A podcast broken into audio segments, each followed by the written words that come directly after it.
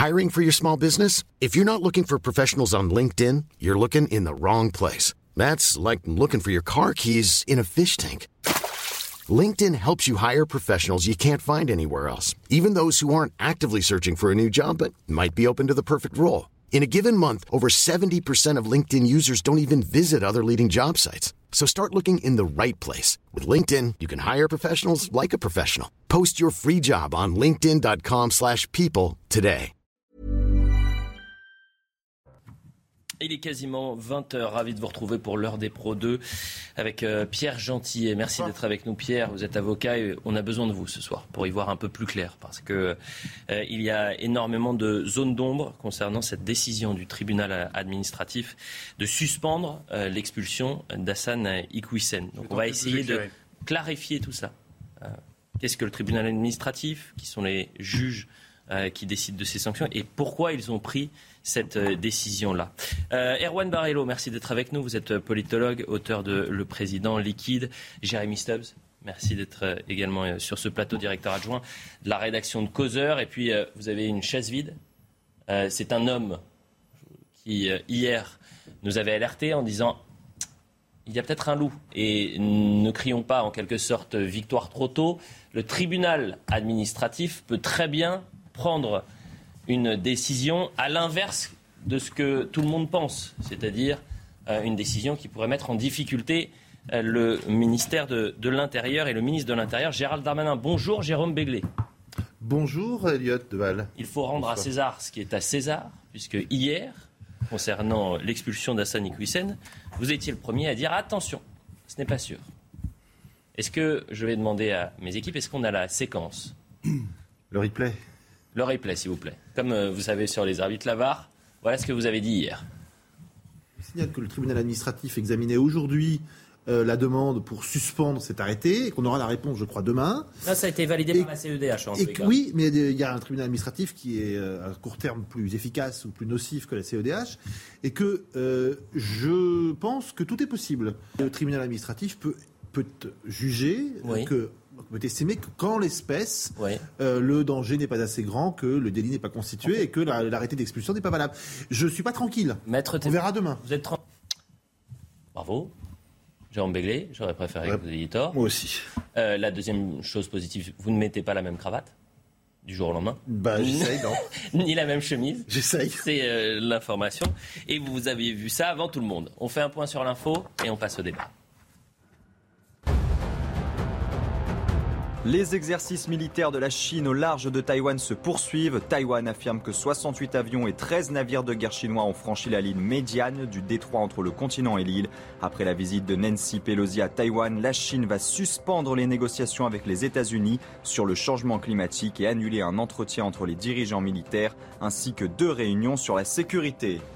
De nouvelles frappes israéliennes sur la bande de Gaza. Selon les autorités sanitaires de Gaza, 8 personnes ont perdu la vie, dont une fillette de 5 ans. De son côté, Israël dit avoir tué 15 combattants lors d'une attaque préventive contre le djihad islamique, une organisation considérée comme terroriste par Israël, l'Union européenne et les États-Unis. Israël s'attend à des tirs de roquettes depuis Gaza vers le centre du pays. Après les attentats de Trèbes en 2018, le parquet demande le renvoi de 7 personnes devant la cour d'assises spéciale. Il s'agit d'une femme et de 6 hommes appartenant à l'entourage de l'auteur des attentats. Les investigations ont conclu que l'assaillant Radouane Lagdim, tué sur place, avait agi sans complice, mais bénéficié d'une aide logistique et intellectuelle. Les attentats avaient fait 4 morts, dont le lieutenant-colonel Arnaud Beltram qui s'était livré comme otage. Le grand retour de la Première Ligue ce soir. Arsenal se déplace sur la pelouse de Crystal Palace. Un match à suivre à 21h sur Canal+. Et demain, vous pourrez suivre les débuts d'autres cadors du championnat anglais, notamment Liverpool, Tottenham et Chelsea. Le tenant du titre, Manchester City, jouera dimanche sur la pelouse de West Ham. Voilà pour le point sur l'information. Je le disais donc, la décision du tribunal administratif de Paris de suspendre l'expulsion d'Assani Iqwisen en dit long sur l'état de décomposition de notre état de droit. Alors ce que je vous propose ce soir, c'est qu'on va se poser quelques questions. Est-ce qu'aujourd'hui, un peu plus qu'hier, nous sommes entrés dans le règne de la République des juges? C'est-à-dire que les juges disent, c'est nous qui décidons. Vous, politique, ministre de l'Intérieur, vous avez proposé ça? Eh ben non. C'est nous qui décidons. L'autre question qu'on va se poser, c'est est-ce que face à l'islam politique, est-ce qu'on est faible? Et pourquoi nous sommes si faibles? Est-ce qu'il faut durcir la loi? On posera la question évidemment, est-ce que c'est une défaite pour Gérald Darmanin? Et puis on reviendra sur les, éléments politiques, c'est-à-dire l'extrême gauche qui aujourd'hui applaudit cette décision de justice. Revenons sur les faits avec Adrien Spiteri et ensuite vous allez éclaircir tous les points d'ombre. Cher Pierre Gentillet, voyons le sujet. Coup dur pour Gérald Darmanin. Le tribunal administratif de Paris a décidé de suspendre l'expulsion d'Hassan Iquissen, une décision expliquée par l'avocate de l'imam sur Twitter. Le tribunal administratif de Paris vient de suspendre l'expulsion de M. Iquissen en ce qu'elle portait une atteinte disproportionnée à sa vie privée et familiale, loin des sirènes médiatiques, le droit. Pour rappel, le ministre de l'Intérieur avait demandé l'expulsion de cet imam réputé proche des frères musulmans pour des propos ouvertement antisémites, xénophobes et homophobes. Dans un communiqué, il annonce faire appel de la décision. Gérald Darmanin, bien décidé à lutter contre ceux qui tiennent et diffusent des propos de nature antisémite et contraire à l'égalité entre les femmes et les hommes, annonce faire appel devant le Conseil d'État. Une décision également contestée par l'imam Chalgoumi. Je suis euh, tellement triste, déçu, et euh, en tant que républicain, je respecte cette décision, mais irresponsable. Parce qu'en pensant à la vie privée de monsieur, ce n'est pas un imam pour moi, ni imam ni français, c'est un prédictateur de haine. Né en France, Hassan Iquissen a renoncé à sa nationalité française et reste en France grâce à des titres de séjour, dont le dernier a expiré le 3 juin. Comment Comment le tribunal euh, administratif a-t-il pu prendre cette décision, Pierre Gentil? Expliquez-nous tout. Alors, je vais essayer de vous expliquer ça de la manière la plus pédagogique possible. On a un article du code bien sûr, du Code de l'entrée du séjour des étrangers, qui permet l'expulsion d'une personne qui euh, fait peser un risque sur l'ordre public. Et on peut continuer un peu plus loin les articles, et il parle notamment des actes de provocation explicites ou délibérés à la discrimination. Et c'est aussi de cela dont il s'agit. En plus, effectivement, des discours qui portent atteinte aux valeurs de la République. Donc, euh, le ministère a, l'État ici, a demandé l'expulsion de euh, ce monsieur, de, de cet imam. Sa décision d'expulsion a été prise le 29 juillet et euh, ce monsieur a posé un recours suspensif devant le juge des référés contre cette expulsion. D'accord? Qu'a dit le juge administratif? On y vient. Le juge administratif a dit il y a deux choses à retenir, c'est très important. La première chose qu'il dit, c'est il dit il faut que le ministère prouve qu'il y a des discours qui incitent à la haine, qu'il y a des discours contraires aux valeurs de la République, mmh. aux droits des femmes, etc. Et c'est ça le premier point que je veux soulever, moi, en ayant lu cette décision. C'est que, à plusieurs reprises, le tribunal administratif reproche au ministère de ne pas avoir assez, voire même parfois pas du tout, étayé son argumentation. Il faut bien comprendre que la seule chose qui a été retenue par le tribunal administratif, le tribunal est juge en fonction de ce qu'on lui apporte. Mmh. Ce sont les vidéos où euh, cet imam appelait à la discrimination vis-à-vis des femmes, en particulier, vous savez, le fait que leur place était dans la cuisine. C'est bien la seule chose qui a été retenue. C'est le seul grief. Premier élément, mais c'est important à comprendre. Et le dernier. En fonction de cet élément, le juge administratif a dit voilà, j'ai la décision d'exclusion d'un côté, de l'autre côté, j'ai euh, la discrimination vers la femme. La discrimination, la discrimination vers la femme. Et euh, ici, on me dit qu'il y a matière à appliquer la loi à cause de ces discours, mais uniquement ces discours.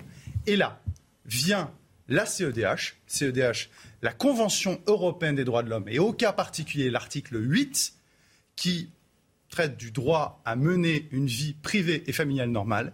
Et comme cet homme avait cinq enfants, 15 petits-enfants, qu'il était là depuis une vingtaine d'années en France, malgré le fait, le tribunal relève, ça fait 20 ans que ces discours ont lieu, eh bien, il a annulé, il a suspendu l'expulsion. Considérant que c'était disproportionné. Ce n'est pas définitif, le Conseil d'État va encore se prononcer, mais cette ah bah décision n'est pas surprenante. La seule chose qui me surprend, c'est la faiblesse de l'argumentation du ministère. Moi, c'est ça ce qui me surprend. Jérôme Begley. Je suis absolument d'accord avec vous. Euh, il y a très attendu dans la décision du tribunal administratif. Je vais vous en lire deux, deux phrases euh, la fin de l'attendu numéro 6, il ne ressort pas des pièces du dossier qu'il aurait réitéré des propos antisémites postérieurement à 2014.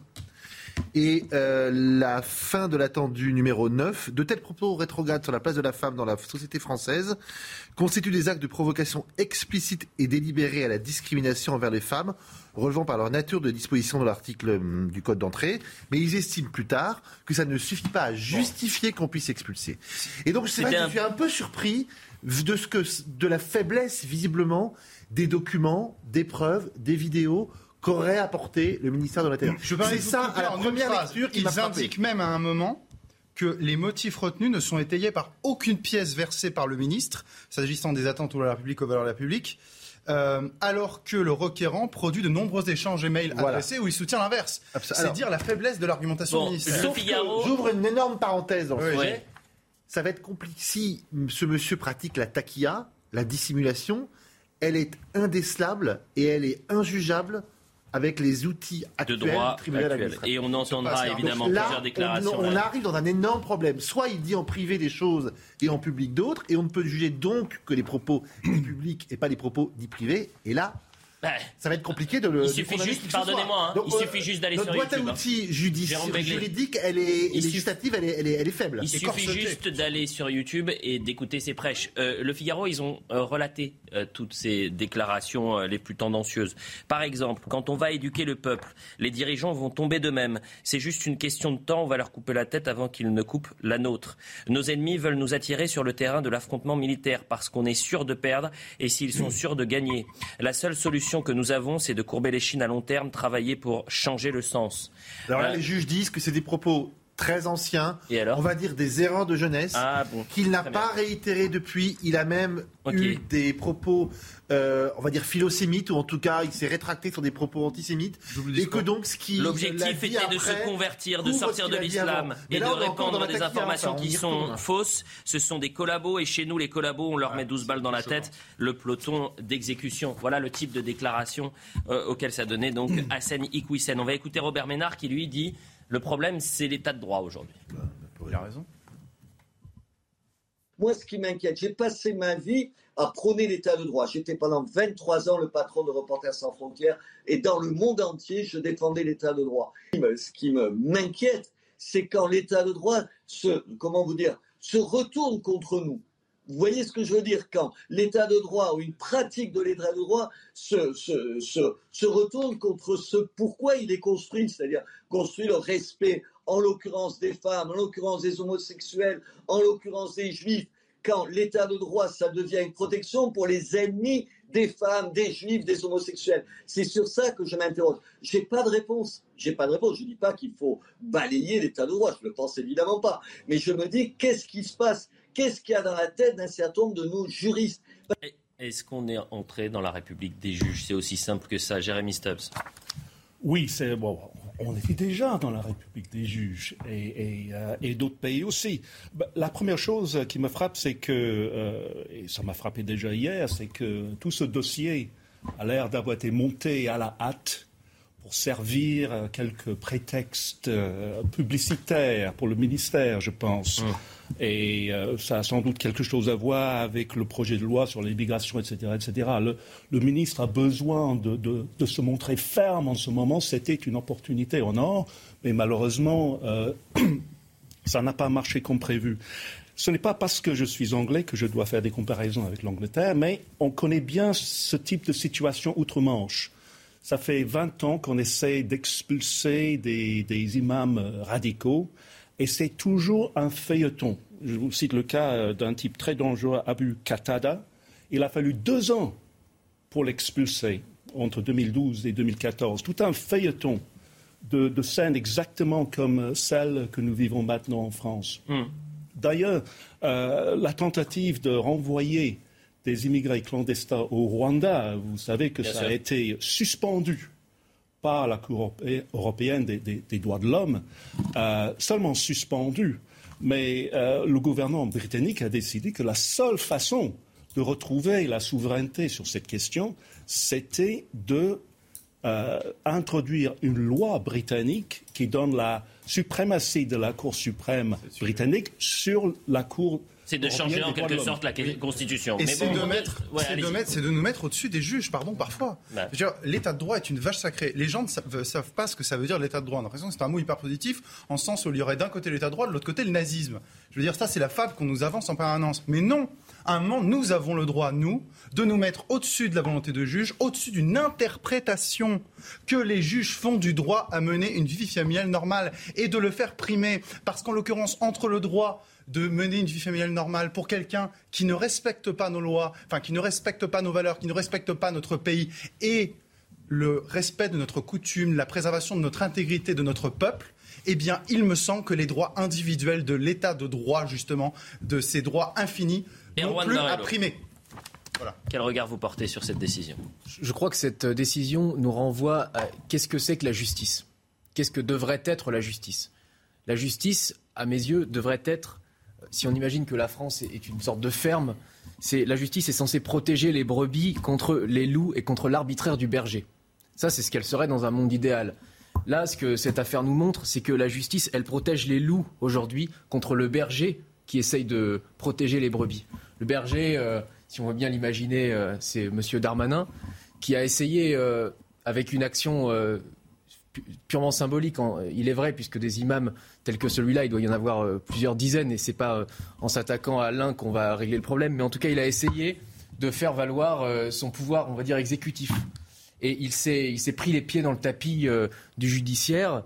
il n'a même pas réussi à faire expulser cet imam dont la taquilla était en fin de compte toute relative puisque euh, il suffit d'aller sur YouTube, comme vous l'avez dit, pour euh, euh, valider ces propos qui sont effectivement anti-femmes, anti-juifs, anti-France, etc.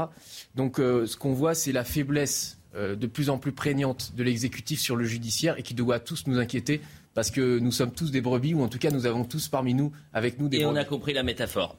C'était notre première question sur la République des juges. Deuxième question sur est-ce que c'est un échec pour Gérald Darmanin? Écoutez Julien Drey à ce propos. La question, c'est que les services du ministère de l'Intérieur n'avaient pas ficelé le dossier comme il fallait. Et parce qu'on est dans une opération de communication, et comme on était dans une opération de communication, on a voulu faire de l'affichage, et on n'a pas ficelé un dossier comme il le fallait, sachant connaissant euh, les juges en face. Il y, a il y, a matière à engager cette procédure. Encore faut-il bien la ficeler. Il y a des spécialistes pour ça. Ils ne sont pas forcément d'ailleurs euh, dans le cabinet de, Gérard Darmanin. C'est dommage. Peut-être qu'il va falloir qu'il étoffe son cabinet pour pouvoir justement ne pas subir cette défaite-là. Parce que ce qui est ennuyeux dans cette affaire-là, alors après évidemment on peut s'en sortir par une pirouette politique en disant c'est le gouvernement des juges, c'est insupportable, etc. Mais, ce qui est, mais ce qui est, non, ce qui est insupportable, c'est que le ministre de l'Intérieur ne s'est pas donné les moyens d'appliquer une bonne politique. Mhm. Voilà ce qui est insupportable. Parce que la défaite, maintenant, c'est la défaite de la République. C'est la défaite de la République. Pierre Gentillet, vous partagez ce constat? C'est-à-dire que euh, peut-être le manque de préparation, l'impréparation, le manque d'anticipation, de profondeur dans le dossier euh, transmis par le ministère de l'Intérieur fait qu'aujourd'hui, c'est la République qui est en échec. C'est la, enfin oui, c'est la République, c'est la France, c'est notre système. Enfin, excusez-moi, oui, c'est une évidence. Mais plus que ça, ce qu'il faut bien comprendre, c'est les arguments qui sont utilisés. Ces arguments, je le disais, l'article 8 de la CEDH qui permet, au, droit, au nom du droit de mener vie féminine normale, d'éviter l'expulsion.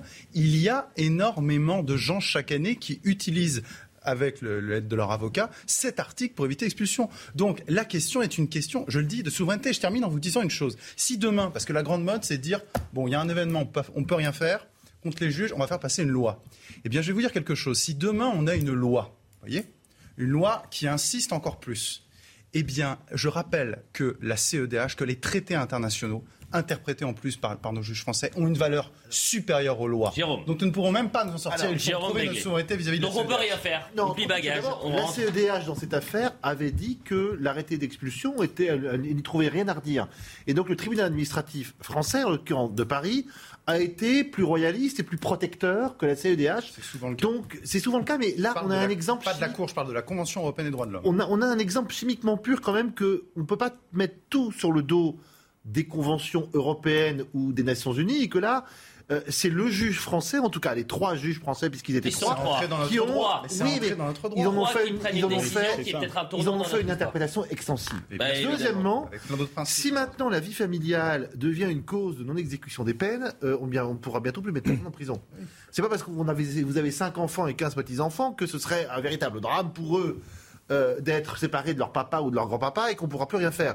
Donc je, je m'étonne que cet argument ait pris euh, à ce point de l'importance. Enfin, sur Gérald Darmanin, euh, bon, c'est une défaite, ou en tout cas c'est un revers à court terme pour lui. C'est incontestable, surtout qu'on est tous d'accord pour dire que le dossier a été mal monté. Mais euh, il est, euh, comment dirais-je, euh, il est pugnace. On l'a vu dans l'affaire Dieudonné il y a quelques années et dans l'affaire du Burkini de Grenoble.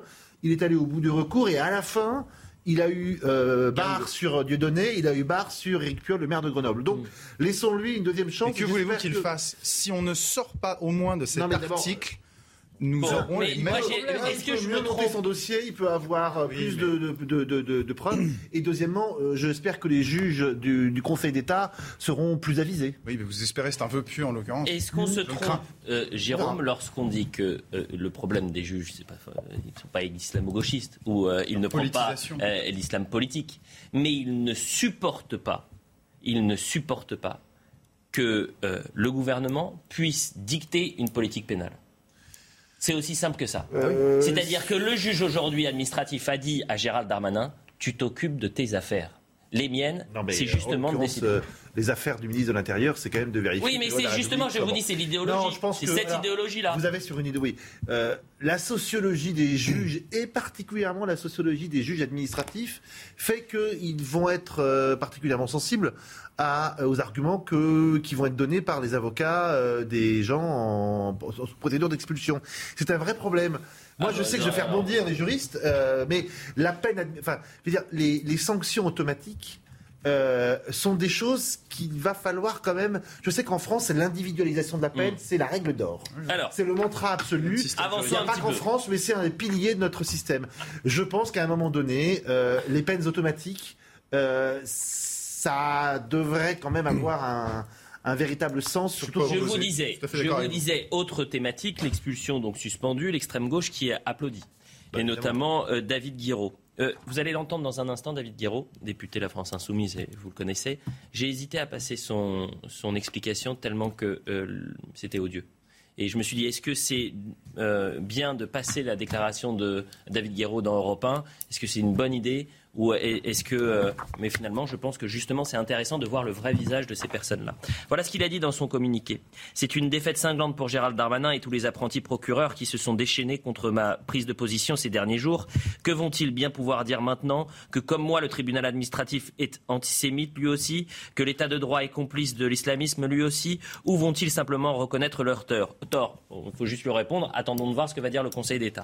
Mais écoutons ce qu'il a dit euh, cet après-midi sur Europe 1.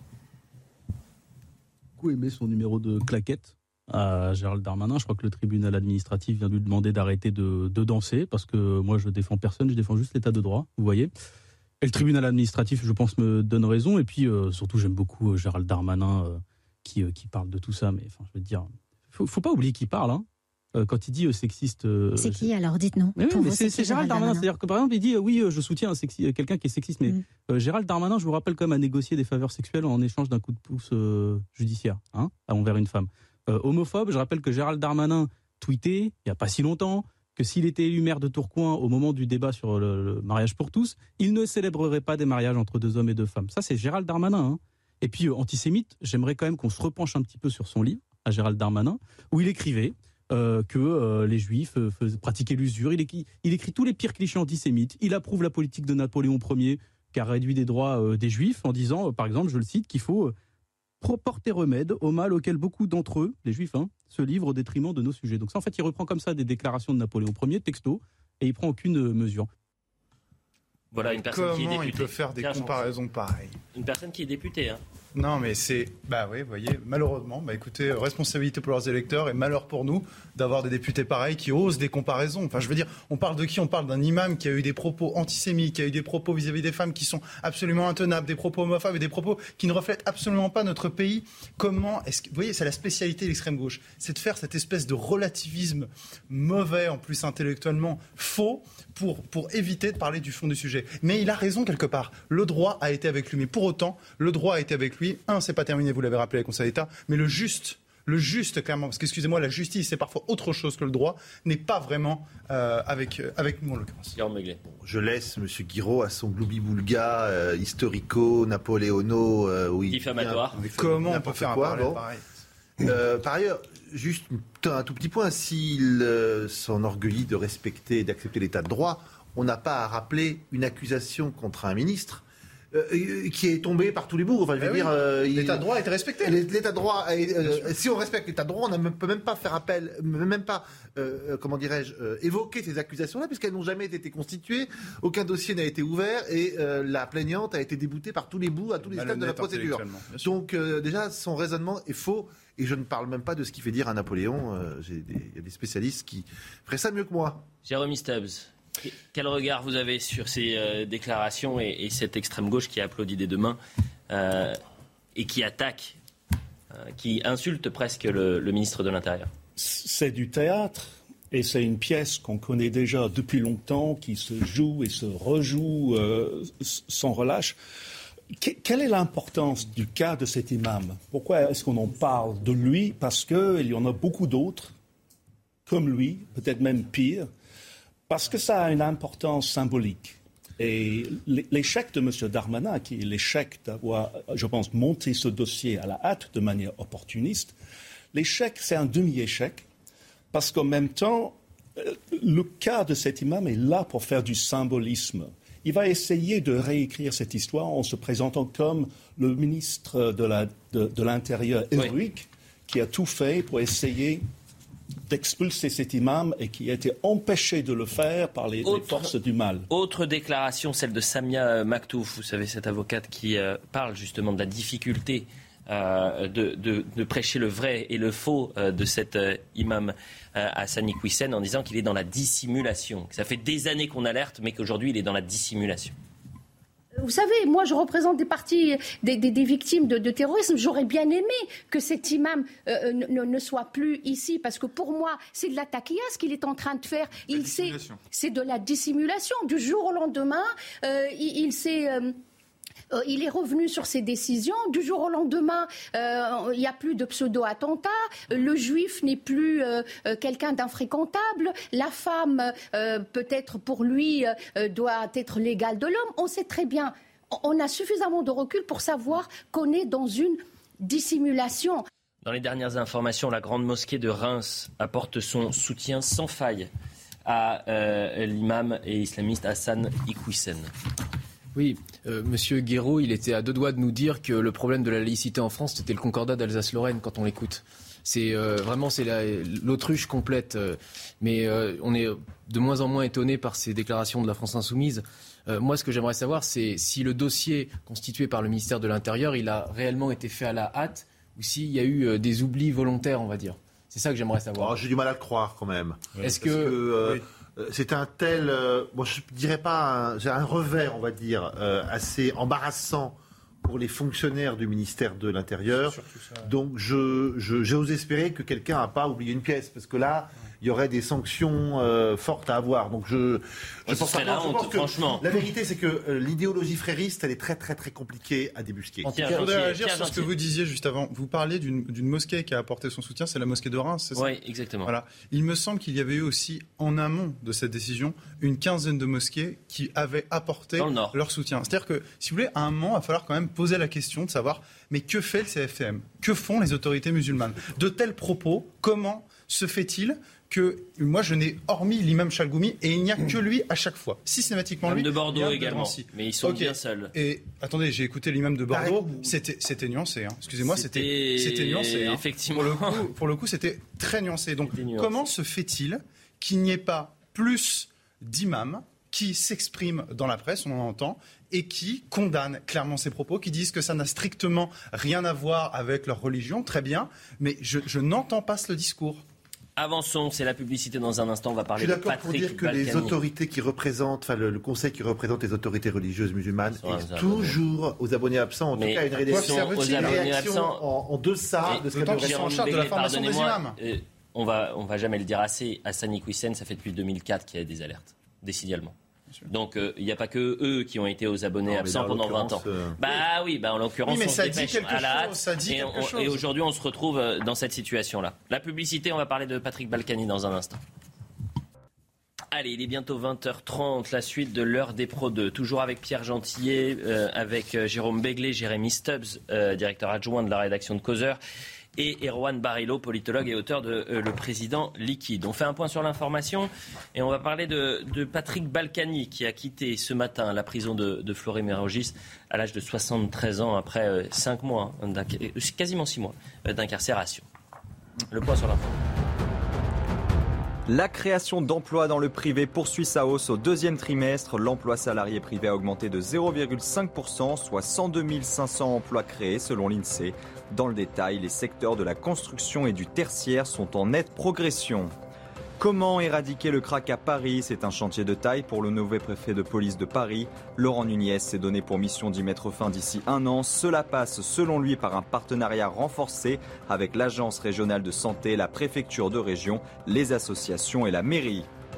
Le premier week-end du mois d'août sera chargé sur les routes du pays. C'est surtout demain que les choses se compliquent. Bison Futé a classé tous les départements en rouge pour circulation très difficile et une vingtaine de départements du sud de la France et de la vallée du Rhône en noir pour circulation extrêmement difficile dans le sens des départs.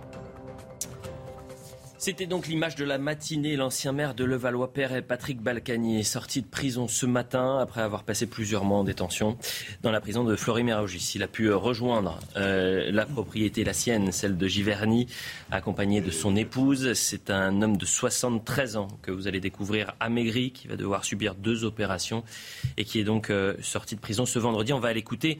Il a eu des mots très forts ce matin, euh, je trouve, et, et voilà ce qu'il disait sur la prison. Il dit c'est l'enfer très dur euh, la prison. Écoutez. Allez, et faites pas comme le, votre confrère de l'AFP qui a perdu Écoutez, je me sens surtout soulagé. J'ai deux, trois choses à vous dire. La prison, c'est très dur. C'est très difficile. J'étais euh, isolé, seul. J'ai pas, j'ai pas croisé un détenu pendant six mois. Ça, c'était très dur. C'est un enfer d'être là parce que ça hurle dans tous les sens, c'est très fatigant, on n'arrive pas à dormir parce que jusqu'à 2 heures du matin, ça hurle, ça tape. Euh, bon, voilà, je peux vous dire que pour, euh, pour un homme de, mon âge, pour n'importe quel... Euh, c'est difficile, voilà. Jérôme Béglé, il a subi un, un traitement particulier, euh, Patrick Balkany, par la justice. Une justice exemplaire qui n'est pas souvent, en tous les cas pas tout le temps exemplaire. Dans cette affaire, j'ai beaucoup de doutes et seulement deux convictions. Euh, première conviction, c'est que quand vous êtes condamné à rembourser une dette fiscale, c'est très très très rare quand vous incarcérez parce que justement on a besoin que vous travailliez pour que vous gagniez suffisamment d'argent pour rembourser ce que vous devez à l'État, vos dettes fiscales, vos dettes sociales, etc. Donc déjà, il y a une incohérence que de dire à quelqu'un rembourse, mais je te prive de moyens de travailler puisque tu es à l'ombre. Bon. Et par ailleurs, c'est un peu plus fort bleu ce que je vais dire, mais je trouve que cette histoire est quand même une merveilleuse histoire d'amour entre un homme et une femme. C'est-à-dire que leur relation est indestructible. Ça fait 25 ans, et plus particulièrement 5 ou 6 ans, qu'ils en prennent l'un à l'autre plein la figure, juridiquement, médiatiquement, politiquement, sur le plan de la santé, sur le plan de tout ce qui est raconté à droite et à gauche, plus ou moins. Et ils sont heureux de se retrouver. J'écoutais ce matin Isabelle Balkany qui était comme une, une, petite fille parce que son mari allait revenir. Euh, ils reçoivent les journalistes dans leur maison. Voilà, il y a quelque chose. Certains ont trouvé ça ridicule. Moi, je trouve ça beau que l'amour à la fin triomphe. Excusez-moi, c'est un peu romantique, c'est un peu. Mais vous avez le droit. Je savais. En fait, je savais que derrière ce costume, il y avait quand même un cœur. Mais ça m'arrive bien. Isabelle Balkany, on l'écoute. Soulagé, c'est pas le bon mot et j'en trouve pas un autre. Voilà, c'est pas le bon mot, soulager, c'est six mois. Respirer Oui, malgré mes problèmes, malgré qu'un poumon en moins, je, respire. Mais c'est pas, je trouve pas le mot. C'est drôle d'ailleurs, comme quand un bonheur est trop intense, on n'arrive pas à le qualifier. Voilà, c'est tout. Et quand il m'a pris dans ses bras, je ne sais pas pourquoi, j'ai eu l'impression que j'avais rapetissé, que j'étais tenue toute. Voilà pour la déclaration de euh, Isabelle Balkany. On a euh, couvert en direct pendant l'heure des pros ce matin, euh, justement la sortie de Patrick Balkany et les retrouvailles avec son épouse. J'ai eu le malheur de regarder les images, de constater qu'il était amaigri. Euh, vous l'écoutez, il explique qu'il va être opéré deux fois, qu'il a 73 ans, qu'il vient, de passer six mois de prison et, que Isabelle Balkany se bat contre un cancer. J'ai eu le malheur de dire que eh bien, ces images sont touchantes, qu'il faut aussi avoir un peu d'humanité, un peu de bienveillance à l'égard de ces personnes euh, qui ont juste besoin qu'on les laisse tranquilles. Que n'ai-je entendu sur les réseaux sociaux depuis que j'ai dit ça? Pierre Gentillet. Oui, bah, c'est-à-dire que il faut bien comprendre une chose. C'est-à-dire que moi, je vous dis, euh, pour de la fraude fiscale, quand on a une peine qui est une peine de prison, moi je suis pour l'application des peines. D'accord Mhm. Mais ici, ce n'est pas que cela le sujet. Le sujet, c'est que nous avons des prisons qui sont pleines. Que nous avons un monsieur qui a 73 ans, qui manifestement ne s'évadera pas, euh, qui est dans une situation de santé compliquée. On l'a dit, il va subir deux opérations. Donc, effectivement, il y a un principe d'humanité en droit pénal. hein. La, la peine, elle est appliquée avec humanité. Donc là, en l'occurrence, elle ne pouvait pas être appliquée avec humanité, étant donné son état de santé. Et surtout, ce que je vous ai dit, les prisons sont pleines. Donc je pense qu'on a des délinquants plus dangereux pour l'ordre public, pour les gens dans la rue, euh, que M. Balkany. Balkany. Voilà. Donc ça ne me surprend pas, mais j'aimerais dans l'idéal, mais c'est l'idéal, effectivement, que les peines soient appliquées. Mais comme ce n'est pas l'idéal, je vis dans le concret. Donc c'est logique, cette décision paraît logique. Il a servi d'exemple, euh, Patrick euh, Balkany. On a voulu lui donner euh, une leçon à ce, cet homme politique, cet homme en col blanc, comme on dit l'expression consacrée. Jérémy Stubbs Oui, bien sûr, bien sûr. Et euh, surtout à une époque où on accusait d'autres, même des présidents et ex-présidents, de, de corruption, il fallait trouver quelqu'un euh, qui porte euh, tout le poids de la culpabilité. En même temps, je, je suis d'accord pour. euh, euh, Je rappelle juste que Jérôme Cahuzac n'a pas passé une minute en prison. hein. C'est Oui. à peu près peu ou prou les mêmes, euh, le même dossier. Oui, ben, je, je pensais à, à- à- à- à- à Jacques Chirac, bien sûr, et Nicolas Sarkozy, qui ont, ont fait l'objet, bien sûr, de, de- de procès. Mais euh, je suis d'accord pour l'humanité, je suis d'accord pour l'histoire d'amour extraordinaire. En même temps, on est, on est frappé par le contraste entre la vie infernale en prison et le village de Giverny, qui est idyllique. Ah bah ça doit La, la Oui, c'est- propriété extraordinaire. C'est l'enfer au paradis, hein. ouais, Comment passer de l'enfer au paradis. Vous n'avez pas leur reprocher d'avoir une le pauvre, bah oui, on va- 73 ans. Non, mais sur euh, l'image, c'est Il n'y vrai avait que c'est pas le mot de reproche là-dedans. C'est le, le contraste. Vous avez le le choc des contraste. images. Absolument, vous avez raison. comme si tout dans leur vie est fait euh, d'excès. Oui. de- de- C'est vrai. C'est digne d'un feuilleton. C'est une belle Patrick Balkany, que va-t-il faire maintenant? On l'écoute. Me reposer. Aller chez le coiffeur et me reposer. Moi, je leur ai dit que notre programme, c'était en quatre lettres. Rien. Réapprendre à marcher. Voilà. J'ai besoin de marcher, j'ai besoin de. De. J'ai be- j'ai besoin de me, me- me soigner parce que j'ai plein de choses, mais malheureusement, on est, au, opérations on est- chirurgicales on devant est- lui. on est au mois d'août et les médecins, ils sont en vacances. Voilà. Et bon. Donc je vais me reposer, puis je vais attendre euh, début septembre pour, euh, pour me faire opérer. Erwan Barilo.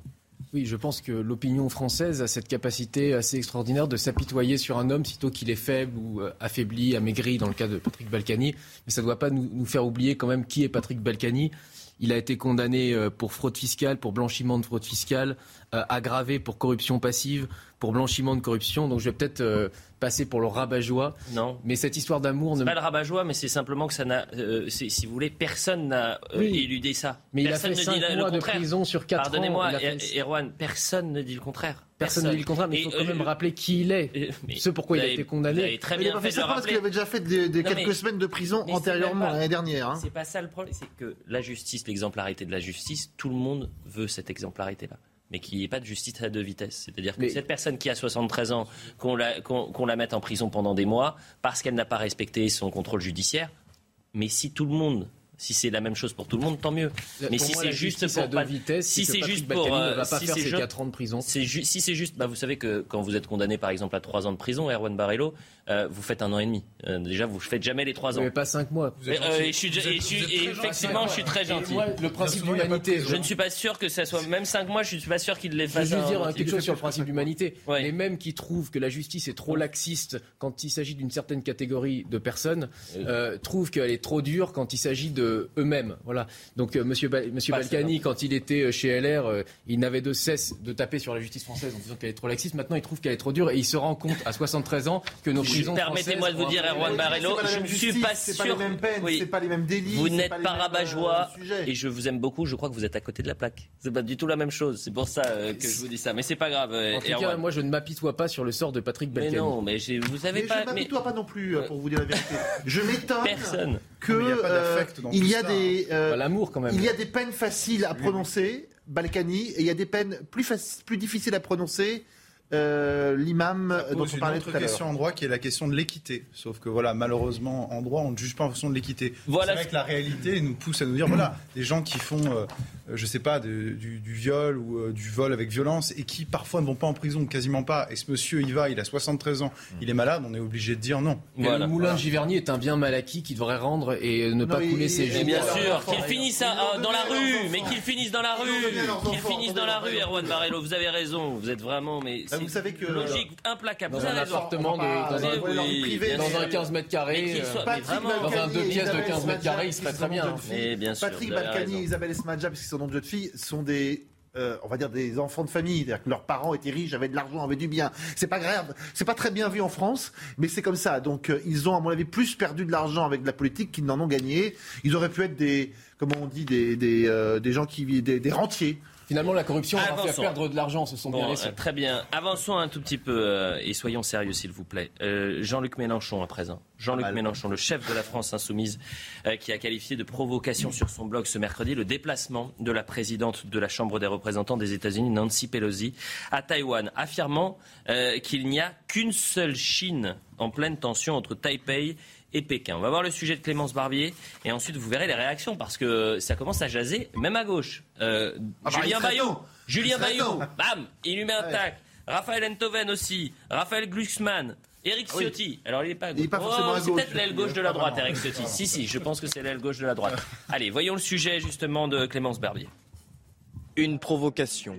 C'est le terme employé par Jean-Luc Mélenchon pour qualifier le déplacement de l'élue américaine Nancy Pelosi à Taïwan. Taïwan est un sujet tendu depuis la libération de la Chine, mais pour les Français depuis 1965 et le général de Gaulle, il n'y a qu'une seule Chine. Taïwan est une composante à part entière de la Chine. Une position remarquée et saluée par l'ambassade de Chine en France. Merci Jean-Luc Mélenchon pour son soutien constant à la politique d'une seule Chine. Quand on pense aux relations entre Jean-Luc Mélenchon et des autocrates, il y a d'abord cette image de mars 2013 où il se recueille pour la disparition d'Hugo Chavez, le président du Venezuela. Ce qu'est Chavez ne meurt jamais. Et c'est sans doute sa contribution majeure à la lutte socialiste de notre siècle. Trois ans plus tard, le 20 novembre 2016, il célèbre la mémoire du dirigeant cubain Fidel Castro qui venait de mourir. Nationalisation, subvention à la consommation, obsession de la réforme constitutionnelle ou dénonciation du capitalisme néolibéral, autant d'idées venues d'Amérique latine dont le candidat à la présidentielle faisait la promotion dans son programme en 2022. Avant la Chine, c'est la Russie de Vladimir Poutine que défendait Jean-Luc Mélenchon. Mais dans le contexte de la guerre en Ukraine, il a reconnu tout au plus une erreur d'appréciation. Allez, euh, regardons les tweets justement. Julien Bayou, Mélenchon parlait de provocation quand l'Ukraine démocrate se défendait au Donbass face à la Russie autoritaire et parle de provocation de Taïwan quand ce pays agit librement face à la Chine. Un pays démocrate, c'est forcément une provocation pour une dictature. Ça va tanguer à la NUPES. Ça Ah bah va oui, tanguer. temps quand même. Raphaël Enthoven, pour moi, c'est le meilleur tweet. Regardez, vous avez aimé Mélenchon le cubain. Vous avez aimé Mélenchon le vénézuélien, Mélenchon le syrien, Mélenchon le russe. Vous allez adorer Mélenchon le chinois. Ah bah, alors, dès qu'il y a un dictateur qui se balade, Mélenchon est à plein ventre devant lui en disant qu'il est merveilleux. Oh là là. Donc l'Ukraine n'a pas le droit de se défendre contre la Russie, il doit lui laisser le Donbass, euh, séance tenante. Euh, la Grande Chine, ça englobe Taipei, et, euh, et puis pourquoi pas Singapour demain matin, et puis la Mongolie, et puis... euh, et puis la Corée du Sud, et puis on là, Attila n'est pas encore très très loin. euh, Béguin. Euh, le, le- les, démo- enfin, les, les, les pays, à- les régimes durs d'Amérique latine sont des espèces de modèles. On se souvient qu'il était euh, à genoux devant Chavez, et devant les équipes de Chavez. Bon, euh, ça commence à faire beaucoup. Alors, il semblerait. Ça commence que- à se voir. ça- il semblerait que du côté d'Europe Écologie Les Verts notamment, on se dise ah bah tiens, euh, ça coince un chouille. Ce serait bien, bienvenue dans le, la En vérité. fait, pendant les qu'ils ont- négociations, vous savez, pendant les pendant législatives, ils étaient nettoyés comme les ça. oreilles, Non, ils étaient comme voilà. ça. Ils disaient, alors attendez, on va négocier les sièges, on négocie les Oui. Jean-Luc Mélenchon, bonjour, on négocie les. Grand démocrate. Je, je- allez, si je voulais, pe- peut-être que la Nupes meurt euh, ce soir ou ces jours-ci sur ces déclarations un peu incongrues, mais euh, c'est normal. Ce serait, mais bon, d'ailleurs, je pense qu'il l'a toujours pensé et que euh, et que bon, il- on a les- certains de ses alliés n'avaient pas très bien entendu et n'avaient pas très bien compris qu'il était vraiment Jean-Luc Mélenchon. C'est normal, il y a- en réalité, en termes de politique étrangère, et pas que, on sait qu'il y a plusieurs lignes à l'intérieur de la NUPES, là, typiquement sur la politique étrangère. Vous avez parlé des Verts, c'est vrai. Les Verts sont droits de l'homiste. Jean-Luc Mélenchon, parce qu'il a une vieille culture politique, lui, par rapport aux Verts là-dessus, ce n'est pas un droit de l'homiste. Jamais. Parce qu'il relie le droit de l'homisme à l'impérialisme américain. Voilà. Et maintenant, donc, c'est logique qu'il y ait une fracture là-dessus parce que ce ne sont pas les mêmes, entre guillemets, les mêmes écoles de pensée. Maintenant, sur le fond de l'affaire, moi, je suis désolé de vous le dire, mais, enfin, je n'approuve pas euh, tout ce qui pourrait aller comme une annexion, comme le recours à la force. Mais c'est une évidence que Taïwan est chinois. Taïwan est peuplé par des Chinois. Il y a un processus, il y a eu un processus. Ben oui, je sais, je vous Jean-Luc. Mélenchon, Voilà, sortez je le de ce. Non, mais en termes de politique, vous savez, même le général de Gaulle Mais était oui, sur cette enfin, position. général, c'était autre En termes de politique, mœurs. mais, bien- mais non, non, non, pas du tout. Pas du tout, français. Pas du tout, pas du tout. Jean-Luc La Belgique est peuplée de Ah, Français. Vous avez fini là. Non, non. Non mais Pierre Gentil, la Belgique est peuplée de Français. Ah non, mais la Belgique est un pays Bah, la francophone. Wallonie, la Wallonie, c'est mais vous avez envahi vous avez envie d'envahir la mais- Belgique Non mais euh, non, non, mais- Si vous m'interrogez, je- j'ai peur de répondre. Oui, la Wallonie est française. D'accord. La Wallonie plupart des Français. Mais si je peux juste terminer en une phrase, en une phrase, en une phrase, en une phrase et après j'ai fini. Taïwan, historiquement, est chinoise. Elle est peuplée par des Chinois et il y avait un processus qui a été retardé ces dernières années, voire même mis à rebours, sans doute sous l'influence américaine, d'accord? Pour faire en sorte que Taïwan ne rejoigne pas. Mais il y a un jeu derrière tout ça, un jeu d'impérialisme entre la Chine et la Russie, entre la Chine et les États-Unis. C'est plus compliqué que ça. Avançons parce qu'il y a encore un thème. Sur, sur le plan historique, euh, je pense que la réponse est non, pas vraiment. Elle est quoi Elle est portugaise euh, Il s'agit pas Hollandaise de ce qu'elle est. Euh, en, en- désignant différents pays. À l'origine, Taïwan a été peuplé Oui, par des par des- Han par des Chinois, oui. à moitié Oui. à la fin du XVIIe siècle, quand c'était une colonie hollandaise. Ensuite, Taïwan a été bon. incorporé à la Chine seulement, les amis. seulement en 1887. Huit ans plus tard, Taïwan était cédé aux Japonais jusqu'en Vous voulez qu'on en 1945. fasse quoi Qu'on la rende aux Japonais? Donc, donc, pas du tout. Alors, c'est chinois. Il, il y a une alternative, c'est les Taïwanais. Mais C'est les Taïwanais. Donc dire que Si Taïwan est c'est la sphère d'influence chinoise. répéter on n'a pas à s'en mêler, Marino. sinon on va aller vers une guerre Allez, il nous mondiale. reste encore du un. Parti communiste. 181 C'est ça, ce qui vous pays dans le monde reconnaissent le principe euh, une seule Chine, y compris la France, y compris les États-Unis. Et les États-Unis se sont engagés à ne pas avoir de relations diplomatiques officielles avec Taïwan et Nancy Pelosi a violé ce principe. D'ailleurs, euh, même euh, Joe Biden lui-même était défavorable à ce qu'elle s'y rende parce que c'était une provocation. Au-delà de, on peut être d'accord ou contre, mais en tout cas c'était une Bah, provocation. une provocation contre d'autres provocations. Imaginez. Imaginez que Porto Rico, imaginez que Porto, Porto Rico, imaginez que Porto Rico demande Ah son indépendance. Il y avait un accord international. Non, mais Vous si. qui êtes juriste, il faut reconnaître les accords internationaux. Les accords internationaux sûr. euh, sont sur le principe Vous êtes une seule Chine. C'est intéressant. C'est intéressant. Bon, Mais non, Allez, je suis gaulien. Le général de Gaulle avait aussi ses En positions. plus, le général de Gaulle, c'était 64 et pas, Oui. pas 65 comme le dit Mélenchon. Oui, Ah. oui, Donc, d'accord. on, Donc, on est c'est très grave. historique. C'est très On ne connaît même pas Voilà. l'histoire du général je vais un mot. Les Anglais nous entraînent vers la guerre, Il nous reste 5 minutes et je veux qu'on avance. Dernière thématique. les Anglais reconnaissent pas Taïwan. On va parler de en- un- Quoi? Vous gagnez à chaque fois C'est faux. On a gagné. Excusez-moi, on a gagné la guerre de attendez, 100 ans. là, sérieusement. Non, mais attendez, il Allez, a dit soyons on un gagne peu à plus chaque sérieux. fois. Après, Non, 100 ans, sérieusement, s'il vous plaît, Jérôme Staps. S'il vous plaît. Non, ils ont beaucoup plus gagné. Euh, il nous reste 5 minutes. Carl Olive, député de la majorité, qui vient régulièrement ici, qui est quelqu'un euh, qui a toujours des petites phrases euh, qui est pertinente, mais là, il a fait une bourde ce matin. Il était invité de France Info.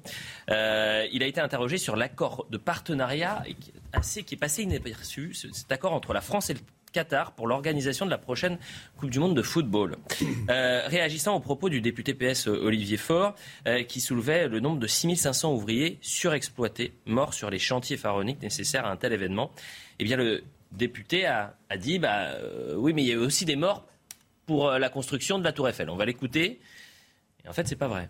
Il s'est repris. Il s'est repris. Il ne sûr. faut pas Mais confondre et, et mélanger ce qui n'a pas à être, euh, à pas être mélangé. À ce moment-là, on va aussi rappeler que lors de la construction de la Tour Eiffel, malheureusement, il y a eu euh, plus, de, plus de 300 morts. Je, ne- je ne cautionne absolument pas, évidemment, euh, les morts, mais beaucoup trop qu'il y a, et aussi euh, les, les- les- les sujets de discrimination qu'on peut rencontrer au Qatar. Je pense simplement que c'est, il ne s'agit pas d'aller se coucher en faisant cela. Il s'agit simplement de permettre aux gendarmes, aux policiers, aux forces de sécurité d'apporter leur contribution parce que nous autres, nous sommes vus comme un véritable euh, savoir-faire dans, dans, le, dans le monde entier. Il s'est repris sur Twitter. Je rectifie une erreur que j'ai dite ce matin sur France Info. Les 300 personnes, 370 précisément, que j'ai évoquées n'ont pas péri pendant la construction du chantier de la Tour Eiffel, mais depuis sa construction en 1987. Cet exemple était malvenu. Je m'en excuse. Faut avouer à moitié partonné, euh, Jérôme Béglé? Je vais donner à Carl Olive une bonne comparaison pour la prochaine fois. Il y a 36 000 ouvriers qui ont participé à la construction du château de Versailles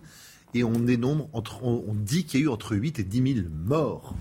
Le château de Versailles, 36 000, 8 et 10 000 morts, mais effectivement la Tour Eiffel. euh, D'ailleurs, il, y avait a eu quelques mouvements syndicaux, il y a eu des grèves parce que Eiffel payait mal, pas à temps, il n'avait pas reçu les subventions, etc. Mais il n'y a pas eu de morts au moment de la construction de la Tour Eiffel. Bon, allez, c'est pas très grave, euh, il vaut, il vaut mieux, se, mieux se documenter quand on prend la parole et quand on raconte euh, des, des histoires. euh, Ce qui est plus étonnant, en tous les cas, ce qui risque de faire polémique, c'est cet accord qui a été passé entre le Qatar et la France. euh, et la France qui devrait gérer, en tous les cas, s'est proposé d'apporter un contingent pour assurer la sécurité de l'événement sur le territoire qatar, qatari. On écoute. Jean-Philippe Tanguy, député du Rassemblement national, on va l'écouter dans un instant, c'était notre invité ce matin, et c'est lui qui nous l'a signalé, c'est-à-dire que c'est vraiment un, amendement, un vote qui est passé hier soir à l'Assemblée nationale et que personne n'avait vu. Écoutons Jean-Philippe Tanguy. Vous savez, hier, on a signé un accord de la honte. Le gouvernement, M. Olive, d'ailleurs, a pris la parole pour le défendre avec le Qatar. hein. On va envoyer des gendarmes français assurer l'ordre euh, d'une Coupe du Monde qui s'est faite sur le sang de milliers de travailleurs esclavalisés qui sont morts.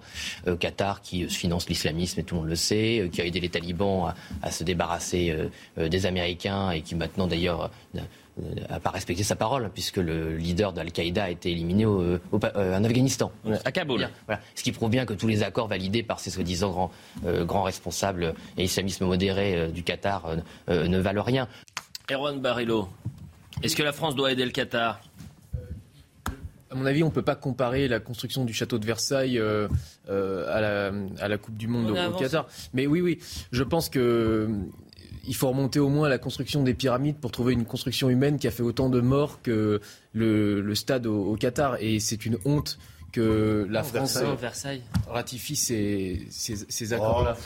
Écoutez, Euh, Je sais qu'il faut être euh, dans la réelle politique et tout, mais les, les mêmes qui sont, mais les mêmes qui, qui disent qu'on est sans arrêt dans la réelle politique avec la Chine euh, refusent de, de voir ça avec le, C'est le le Qatar. sujet. En fait, ouais. Allez-y, Pierre. Je ne sais pas si c'était là-dessus, mais en l'occurrence, c'est le sujet. C'est-à-dire que la France donne en permanence des leçons de droits de l'homme à la terre entière. Là, il n'y aura aucun problème à envoyer effectivement ces sportifs jouer dans un stade qui a été construit avec le sang d'ouvriers qui, par ailleurs, rappelons-le, et il y a eu suffisamment de reportages qui l'ont démontré, qui a été logé dans des conditions indignes. Mais absolument indignes. Et quand le député que vous avez cité fait le parallèle avec la fin du XIXe siècle, mais ce n'est pas pour autant. Même s'il y avait eu 300 ouvriers morts lors de la construction de la Tour Eiffel, pardonnez-moi, on, a, on était à la fin du XIXe siècle, les conditions en termes de droit du travail étaient dramatiques. Dramatiques. La situation des ouvriers français était dramatique. Donc là, il essaye de relativiser quelque chose, en plus avec un exemple qui est faux. Oui. Donc ça ne doit pas nous, nous enlever de l'esprit que, effectivement, le sujet, c'est le deux poids, deux mesures permanent. On nous dit au niveau du Quai d'Orsay, il faut faire de la morale, il faut parler des droits de l'homme. Par contre, euh, ça c'est quand c'est la Russie. Par contre, quand c'est le Qatar, là, il n'y a aucun problème.